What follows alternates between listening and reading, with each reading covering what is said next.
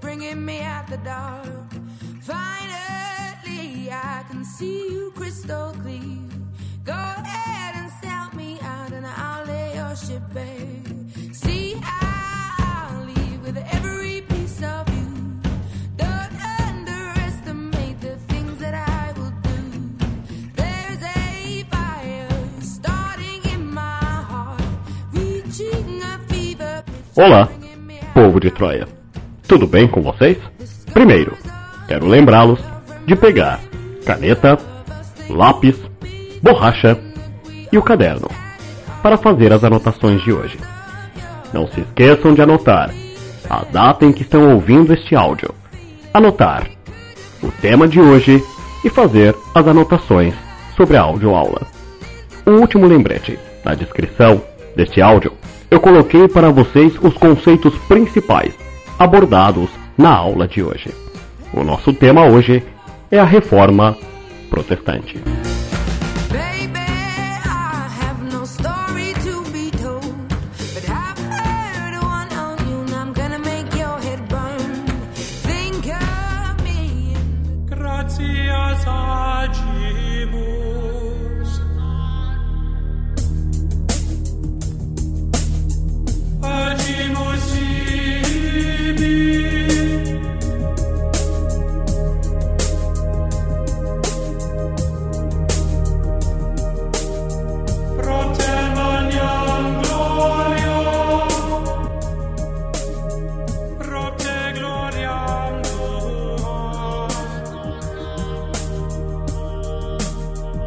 Para entender um pouco da reforma protestante, devemos fazer uma breve reflexão sobre a história da Igreja Cristã. Os seguidores do cristianismo nem sempre foram um grupo homogêneo. No século XII, por exemplo, ocorreu a separação entre a Igreja Católica Romana e a Igreja Católica do Oriente, conhecida como Igreja Ortodoxa. Atualmente, a Igreja Ortodoxa possui cerca de 250 milhões de seguidores em vários países, sobretudo na Europa Oriental e da Ásia, como a Romênia e a Rússia. Durante a Idade Média, a Igreja Católica se fortaleceu como a instituição religiosa da Europa. Seus membros e influência estavam presentes em várias dimensões da vida social, como cultura, economia e política. A Igreja se tornou de fato a organização mais poderosa do período medieval. Quem discordasse dos pontos de vista fundamentais estabelecidos pela Igreja Católica Romana, chamados de seus dogmas, corria o risco de ser severamente punido. Por isso, embora tenha havido críticas à Igreja, elas não avançavam. Uma das coisas que contribuiu para estas críticas foi a difusão da Bíblia. A Bíblia é o livro sagrado do cristianismo. Durante o período medieval, esse livro era interpretado principalmente pelas autoridades da Igreja Católica. Até o século XV, existiam poucos exemplares da Bíblia, que eram copiados à mão e custavam muito caro. Eram cópias de monges medievais. Isso mudou quando o alemão Johannes Gutenberg desenvolveu um processo de impressão com tipos móveis de metal. Esse processo de impressão possibilitou que livros fossem produzidos com mais rapidez. Com a invenção de Gutenberg, a Bíblia começou a chegar às mãos de um número maior de fiéis. Multiplicando-se o número de leitores, surgiram também novas interpretações, nem sempre de acordo com os ensinamentos oficiais da Igreja Católica de Roma. Muitas autoridades católicas romanas consideravam o desenvolvimento da tipografia um problema. Afinal, tendo mais acesso aos textos sagrados, as pessoas que sabiam ler poderiam estudar por si mesmas e questionar o que ouviam dos padres nas cerimônias religiosas. Vários grupos religiosos e autoridades da própria igreja criticavam a má conduta dos padres católicos, os abusos contra a fé e o despreparo intelectual de alguns sacerdotes. Por exemplo, criticavam o fato do Papa e membros do alto clero da igreja viverem no luxo, à custa da maioria dos fiéis que eram praticamente miseráveis. Outra crítica se referia ao comércio de artigos religiosos. Membros da igreja enganavam os fiéis, vendendo-lhes coisas sem valor, como se fossem espinho da coroa de Cristo, pedaços da cruz onde Jesus foi morto, palhas da manjedoura onde ele deitou, até pedaços do manto dele e da Virgem Maria.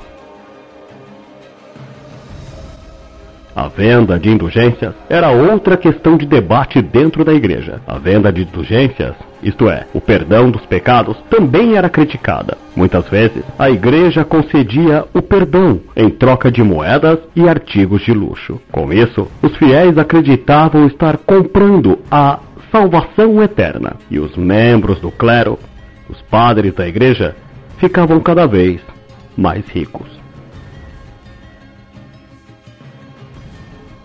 Para piorar ainda mais a imagem da igreja, muitos padres pareciam desconhecer a doutrina católica, não estando preparados para exercer funções religiosas.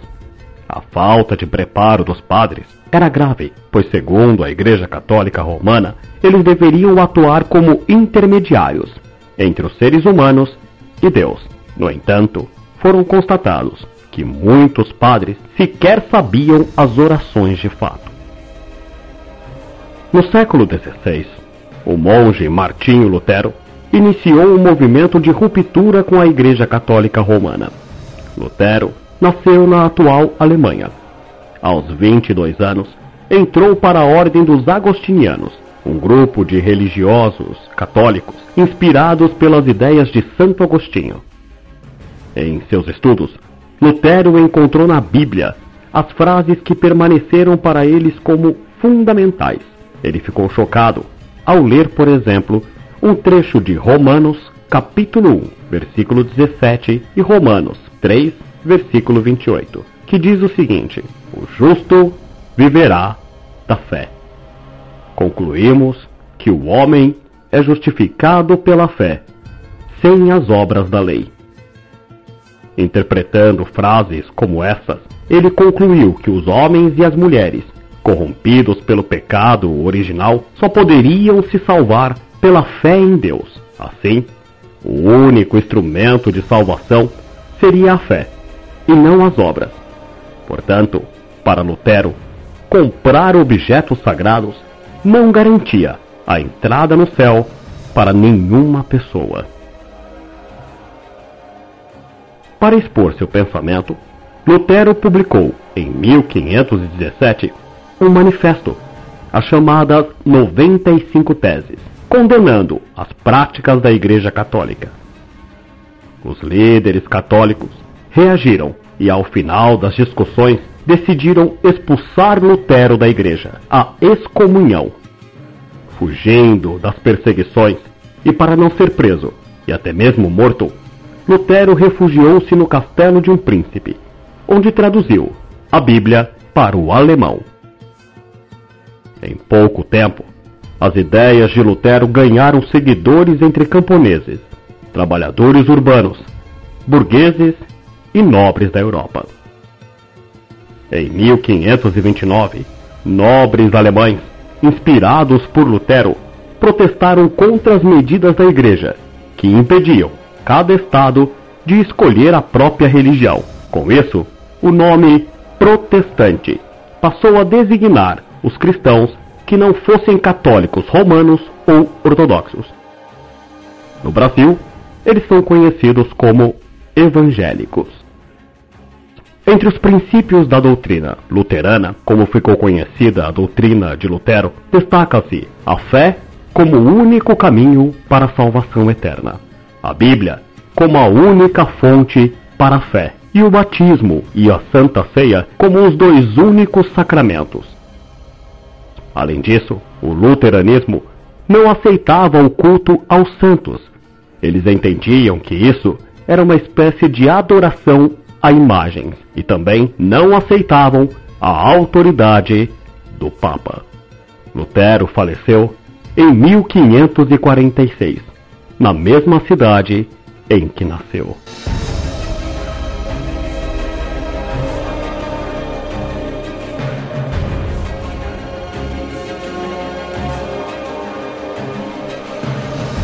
Muito bem, pequeninos.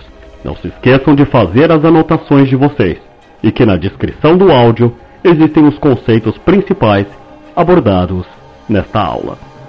Bons estudos, povo de Troia!